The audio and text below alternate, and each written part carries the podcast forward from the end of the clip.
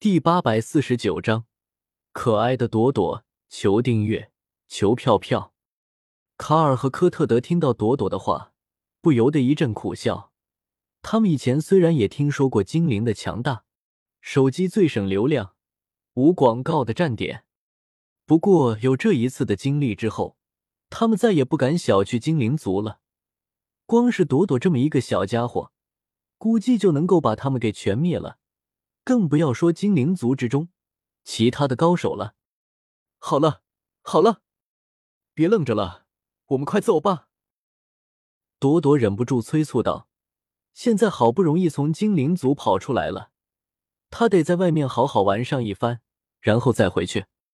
虽然说虎头大汉那些人是卡尔他们的同伙，但是对于他们这些盗贼来说，那些所谓的兄弟情分，还不如金币来的划算呢。”卡尔和科特德虽然知道了虎头大汉他们凶多吉少，但是也没有想着回去救他们，毕竟他们现在都自身难保。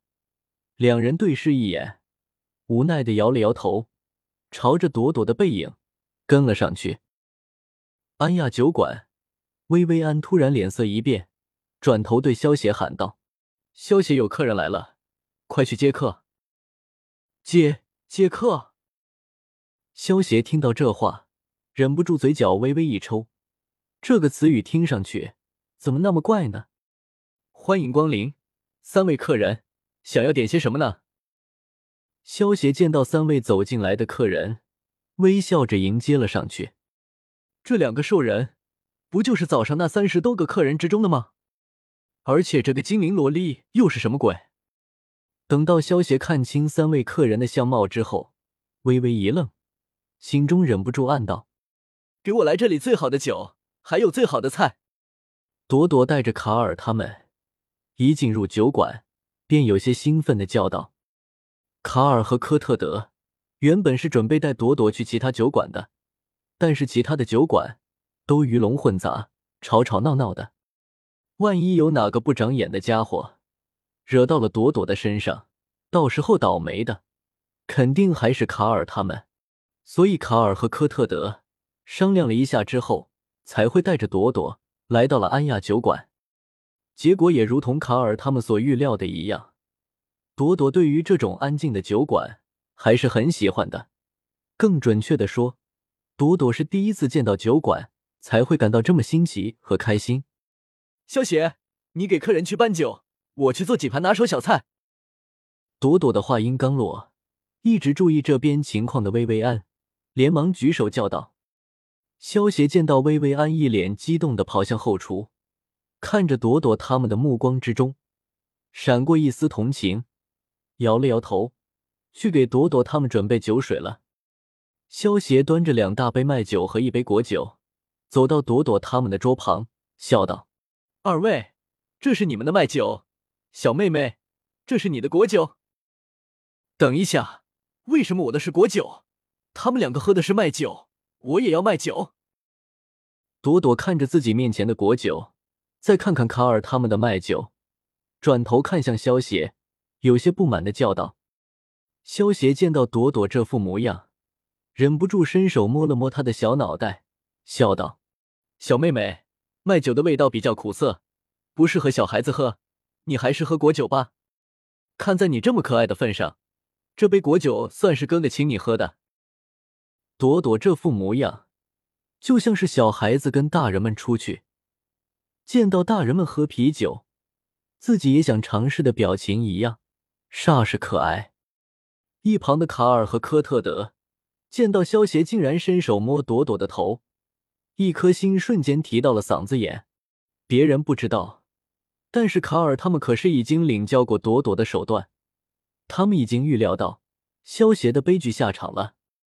不过，出乎卡尔和科特德预料的是，朵朵竟然只是伸手拍掉了萧邪的手，而没有生气，更不要说出手惩罚萧邪了。我才不是小孩子呢，我就要喝麦酒。朵朵拍掉萧邪的手掌之后，扬起小脸蛋，看着萧邪，有些倔强的叫道：“好，好，好，我明白了，我现在就去给你拿麦酒，行了吧？”萧协见到朵朵小脸蛋上满是不容动摇的神情，眼中闪过一丝笑意，忍不住笑着摇了摇头，转身去给朵朵拿了一杯麦酒。哼，这还差不多。朵朵看到萧协在自己的强烈要求之下，转身去给自己拿麦酒，顿时像只打了胜仗的小公鸡一样，骄傲的扬起了自己的小脑袋。这个家伙的手掌，感觉好温暖啊！朵朵看着萧协的背影，伸手摸了摸自己的小脑袋，忍不住心中暗道：对于女性精灵来说，除非是关系非常亲密的异性，比如说像是父亲、哥哥或者丈夫，否则别的异性是不能摸他们的头的。被一个陌生的异性摸头的话，在精灵的眼中，其实已经算是耍流氓了。如果换做其他男人，敢摸朵朵的小脑袋，朵朵绝对会让他们知道什么叫做求生不得，求生不能。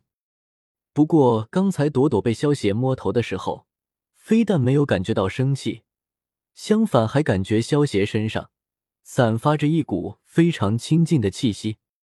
在暗处保护朵朵的小优，见到萧邪伸手摸朵朵的头时，还以为朵朵会发飙呢。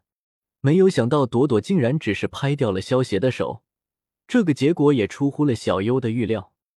其实，朵朵之所以会是这个样子，主要还是因为萧邪体内九灵珠的缘故。萧邪体内的九灵珠是生命至高神的信物，其中蕴含着强大无比的生命之力。虽然只有在萧邪受伤的时候，九灵珠才会发挥出作用，但是当九灵珠治疗萧邪身上的伤势时，也在萧邪的体内留下了一丝生命之力的气息。对于精灵这种亲近大自然的种族来说，萧邪身上携带的这股生命之力的气息，甚至比起精灵族之中生命之树散发出来的生命气息还要更加纯正。所以，当朵朵感受到萧邪身上的这股纯净的生命气息之后，也就会觉得很亲近了。不过，萧邪身上的这股生命气息虽然精纯，但是却很稀少。毕竟这只是九灵珠发挥作用之后残留下来的一部分生命气息，所以只有碰到萧邪身体的时候，才能感受到这股生命气息。